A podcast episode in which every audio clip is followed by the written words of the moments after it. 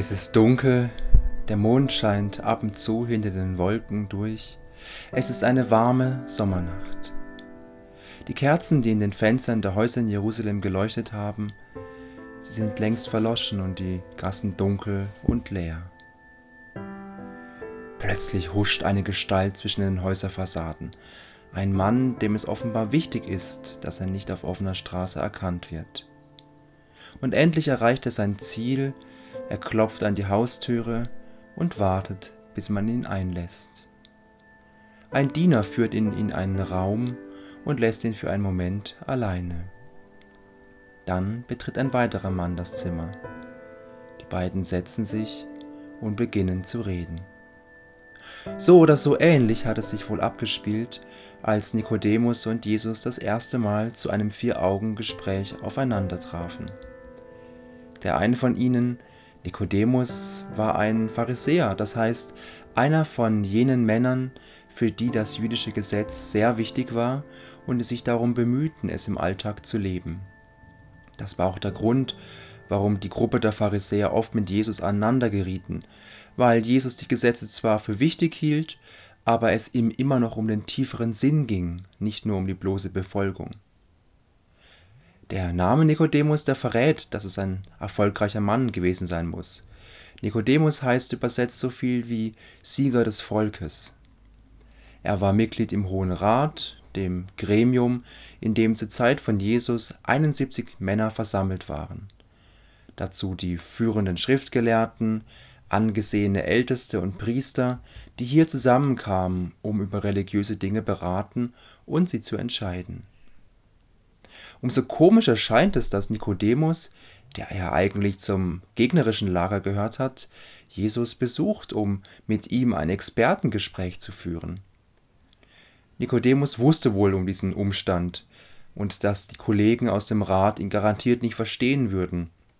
Deshalb kommt er wahrscheinlich mitten in der Nacht, um ja kein Aufsehen zu erregen. Beiden beginnen zu reden und Nikodemus legt gleich am Anfang die Karten offen auf den Tisch. Rabbi, das heißt übersetzt so viel wie mein Herr, mein Meister.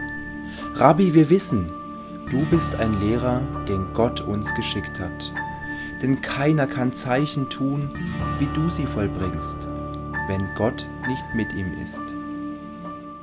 Nikodemus redet hier nicht nur um den heißen Brei herum, sondern er begegnet Jesus mit Wertschätzung und Respekt.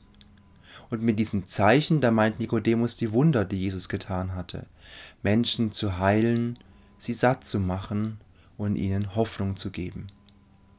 Und aufgrund dieser Wunder, da glaubt Nikodemus, dass Gott mit ihm ist, also mit Jesus.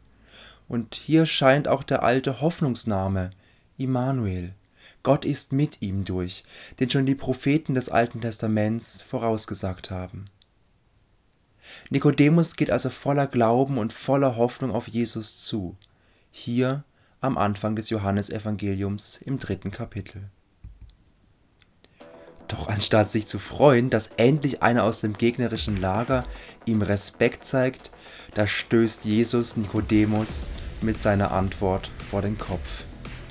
Jesus sagt zu Nikodemus auf die wertschätzende Begrüßung, die er voller Hoffnung auf Antworten steckt.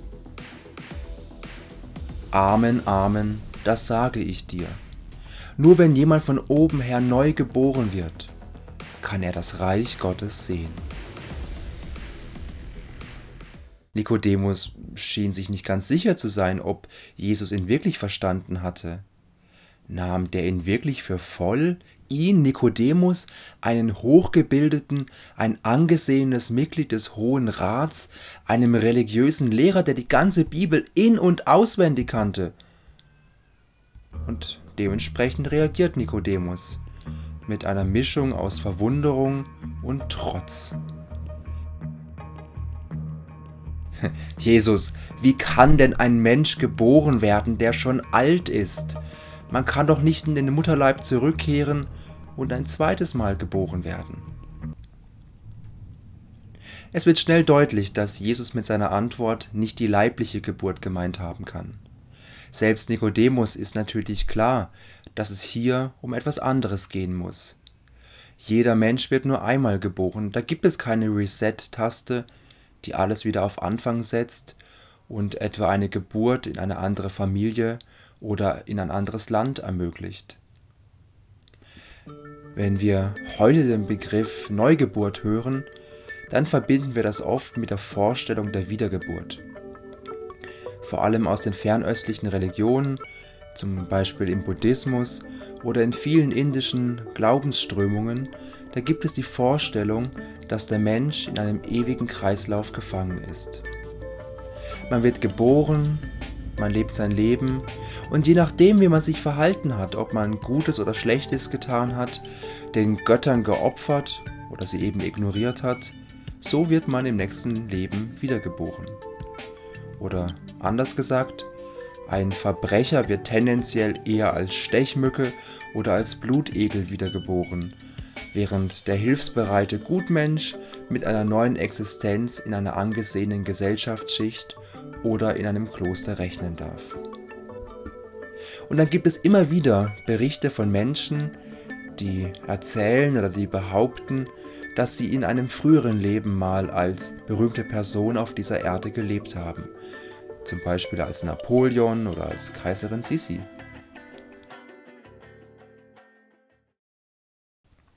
Das meint Jesus nicht, wenn er von einer Neugeburt spricht. Und das ist auch bei Nikodemus der Fall, weil diese Vorstellungen nicht Teil der jüdischen Religion sind. Aber Nikodemus kannte Jesus schon ein bisschen und er wusste, dass er immer wieder vom Reich Gottes sprach. In der jüdischen Vorstellung war das mit dem Kommen des Messias verbunden, dem Retter des jüdischen Volkes, der die römischen Besatzer aus dem Land werfen würde und ein Reich des Friedens aufbaut. Und vermutlich wusste Nikodemus auch, dass dieses Reich mit Jesus bereits gekommen war. Durch die Wunder, durch die Heilungen, sogar durch die Totenauferweckung wurde es deutlich, dass Gott hier am Wirken war, durch Jesus Christus, inmitten dieser Welt. Da realisiert sich die göttliche Dimension in unserer menschlichen Welt. Dieses Reich Gottes, es war nahe und gleichzeitig war es schon da. Also Jesus musste mit der Neugeburt etwas anderes meinen, etwas, das sich im Hier und Jetzt abspielt, nicht irgendwann nach dem Tod oder im ewigen Leben bei Gott. Wenn Jesus also von einer Neugeburt spricht, dann muss er etwas anderes meinen. Als Pharisäer glaubte Nikodemus daran, dass es ein ewiges Leben nach dem Tod geben wird. Diese Vorstellung teilte er mit Jesus, der auch immer wieder vom ewigen Leben bei Gott sprach. Aber meinte Jesus das wirklich, wenn er von einer Neugeburt spricht, die nötig ist, um das Reich Gottes zu sehen?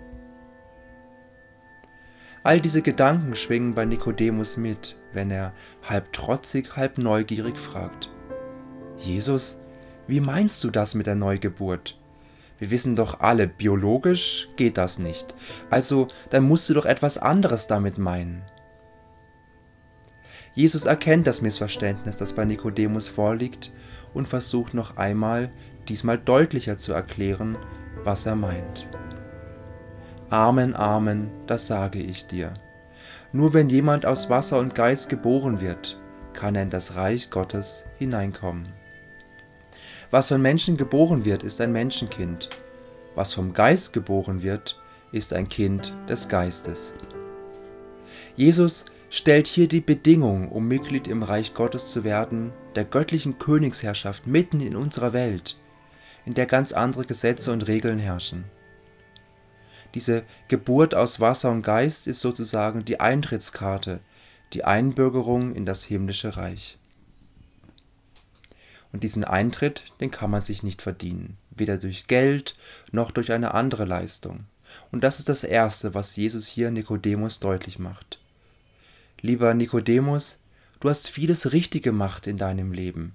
Du bist bemüht, die, Men die biblischen Gebote einzuhalten und ein anständiges Leben zu führen. Du betest regelmäßig und du ehrst Gott, indem du in den Gottesdienst gehst. Du liest in der Bibel und du versuchst die Zusammenhänge zu verstehen. Aber Nikodemus, Du übersiehst, dass der Glaube nicht aus dir selbst kommt. Der Glaube, der wird dir von Gott geschenkt. Einfach so, ohne Vorbedingung, ohne vorherige Leistung. Du musst nichts anderes tun, als dieses Geschenk einfach anzunehmen. Das heißt, nicht wir schaffen aus uns unseren Glauben, sondern dieser Glaube, er wird in uns geboren. Und deshalb redet Jesus hier von der Wiedergeburt. Nicht wir sind die Schöpfer unseres Glaubens, sondern Gott selbst lässt Glauben in uns entstehen und wachsen, so wie er uns in der Geburt entstehen und dann wachsen lässt. Und deshalb sind glaubende Menschen wiedergeborene Menschen. Für die ersten Christen wurde die Taufe das sichtbare Zeichen dafür, dass ein Mensch dieses Geschenk von Gott angenommen hat und glaubt.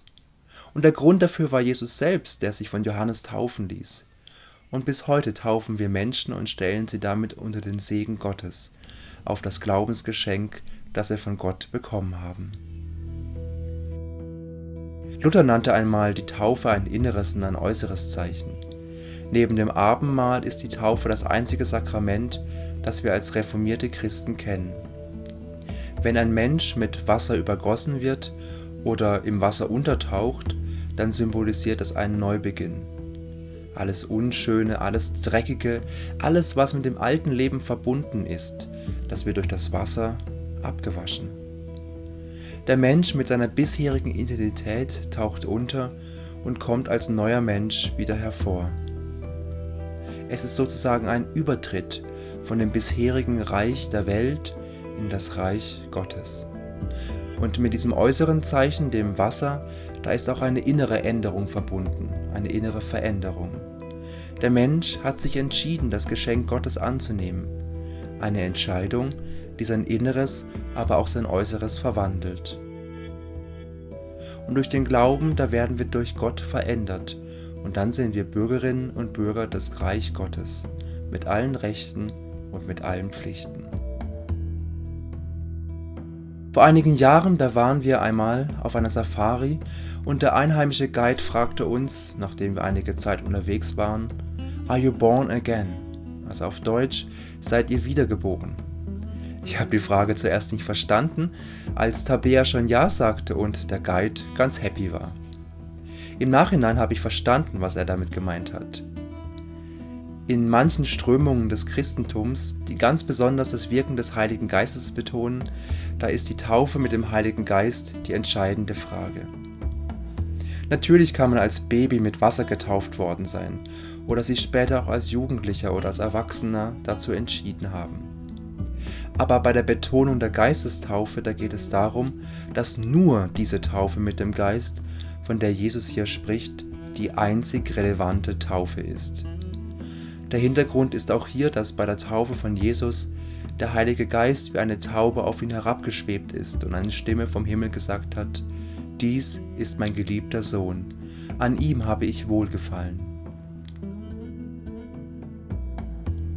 Ich finde, wenn man diese Trennung macht zwischen Wasser und Geistestaufe, dann ist es schwierig, weil sie letztendlich eine Unterscheidung macht zwischen Christen und echten Christen.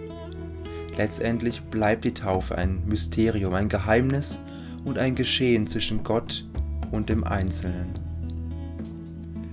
Jesus spricht mehrmals vom Heiligen Geist als den Wind, der weht, wo er will.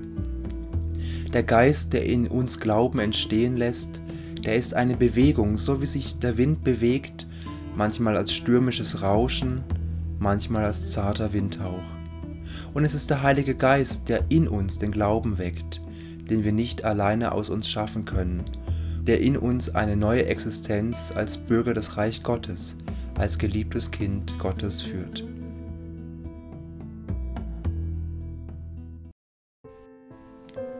Der Heilige Geist sorgt dafür, dass es immer wieder neuen Mut und neue Kraft gibt, und dass es neben dem neu in den Glauben geboren werden auch immer wieder kleine und größere Neugeburten gibt. Wenn wir nach der Trauer mit Trost und Lebensmut Neues beginnen. Wenn wir aus der Enttäuschung und Hoffnungslosigkeit mit Mut und Lebensfreude neu durchstarten. Diese Kraft kommt nicht nur von uns selbst, sondern Gott ist durch seinen Heiligen Geist immer wieder am Wirken, in uns und durch uns. Nikodemus hat Antworten gesucht und er fand neue, überraschende Ansichten, die seine bisherigen Vorstellungen gesprengt und in Frage gestellt haben. Nikodemus hat Jesus aufgesucht, damit dieser seine Gewissheiten bestätigen sollte. Doch Nikodemus fand viel mehr. Er fand den Glauben. Das erzählt uns das Johannesevangelium an einer anderen Stelle. Amen.